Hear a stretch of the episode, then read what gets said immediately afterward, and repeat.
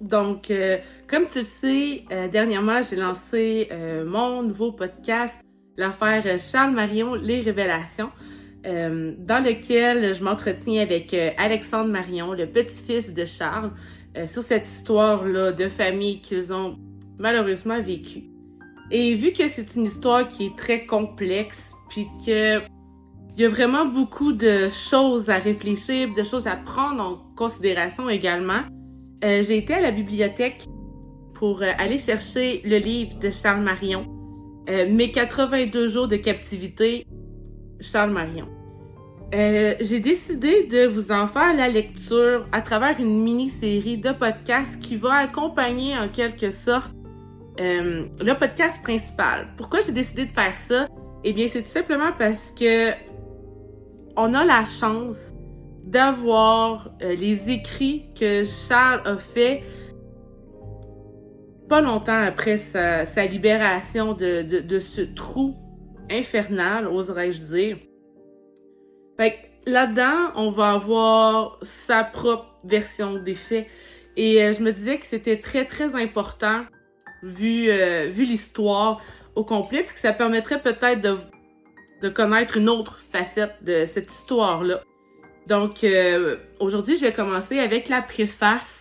Parce que juste à elle, c'est comme, c'est, c'est juste une page, c'est vraiment pas beaucoup. Mais juste à elle, on peut quand même comprendre en grande partie tout le calvaire que Charles Marion a vécu pendant ces 82 jours, ou 83, l'oserais-je dire, euh, avec les premières euh, phrases du livre juste ici. Donc, euh, la préface va comme suit. Comment Charles Marion a-t-il pu survivre dans une séquestration de 83 jours passée dans un réduit souterrain qui mesurait à peine 8 pieds par 7?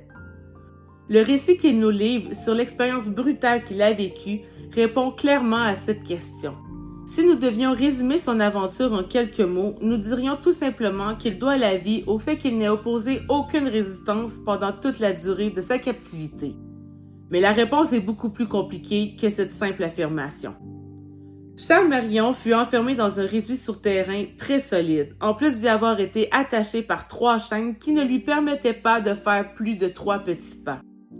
Il n'a pas mis grand temps à comprendre que l'évasion était impossible, et cette constatation le fit sombrer très vite dans un petit monde voilé chargé alternativement d'espoir et de désespoir, et forgé par un subconscient dont il a réussi à nous tracer les grandes lignes. À peine quelques jours s'étaient-ils écoulés dans ce réduit infâme qu'il réussissait à se concentrer pleinement sur des gestes qui, vus hors contexte, nous eussent paru insignifiants. Presque toute son énergie était consacrée au temps présent.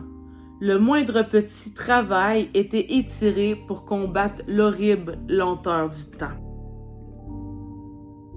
Lorsqu'il était perdu dans ses pensées, il se réfugiait dans son passé sécurisant, bien souvent dans son enfance heureuse. C'est, en cet effet, ce petit monde voilé qui lui a sauvé la vie. Charles Marion nous livre un témoignage plein d'humilité.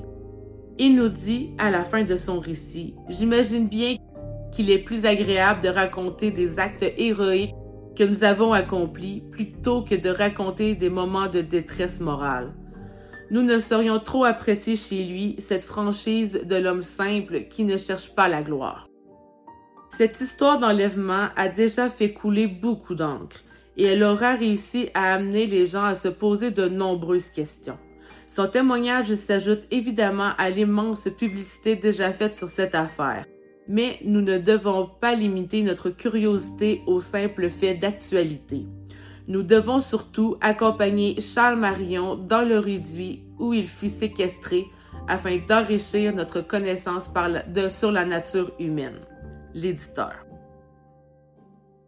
Donc voici la préface du livre que je m'apprête à vous lire dans les prochains épisodes.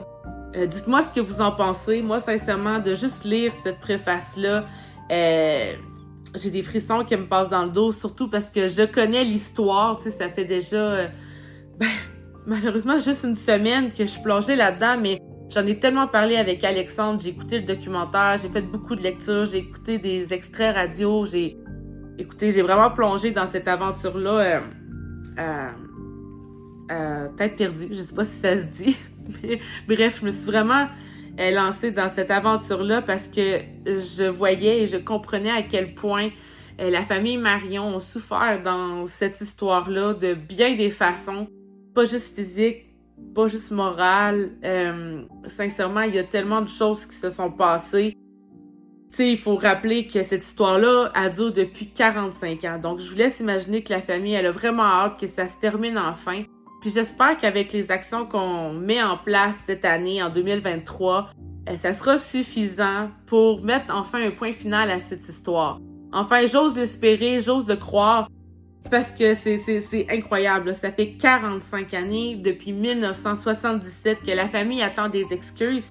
Parce que vous comprenez ici, c'est Charles Marion qui nous conte son histoire, mais encore malgré le livre qu'il a écrit, malgré les deux livres que son fils Pierre Marion a écrit, euh, ils ont toujours pas réussi à avoir euh, d'excuses publiques de la part de, les instances impliquées dans cette affaire-là et qui ont conduit malheureusement au suicide de Charles Marion.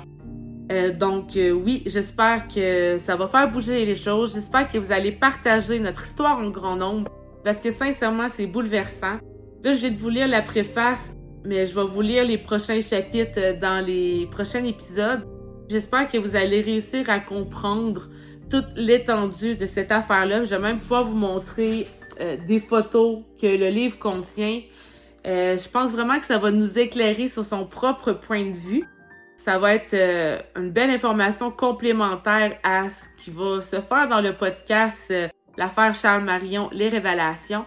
Donc, euh, j'espère que ce complément d'information vous permettra de mieux comprendre toute l'ampleur de la situation que la famille et que Charles Marion ont vécu et vivent encore depuis 1977. Donc, si vous vous êtes touché d'une quelconque façon, je vous invite à partager en grand nombre, que ce soit cette vidéo-là ou euh, celle de notre podcast ou peu importe notre page Facebook. Euh, vous pouvez nous suivre. Euh, bon, là, vous avez compris, on a une page Facebook, on a la chaîne YouTube. Et euh, évidemment, il y a mon compte euh, TikTok de mon podcast, donc le podcast Juste Moi. vous pouvez me suivre là également parce que je vais mettre beaucoup d'extraits, beaucoup d'informations sur le deuxième podcast. Donc, donc voilà, j'espère que vous serez aussi touchés que moi par cette affaire-là, puis que comme moi, ça provoquera un désir en vous de justice, que la justice soit rendue tout simplement, qu'on puisse enfin aider une, une famille entière là, à, à penser ses plaies. Donc, euh, merci de votre écoute et je vous souhaite euh, une excellente journée.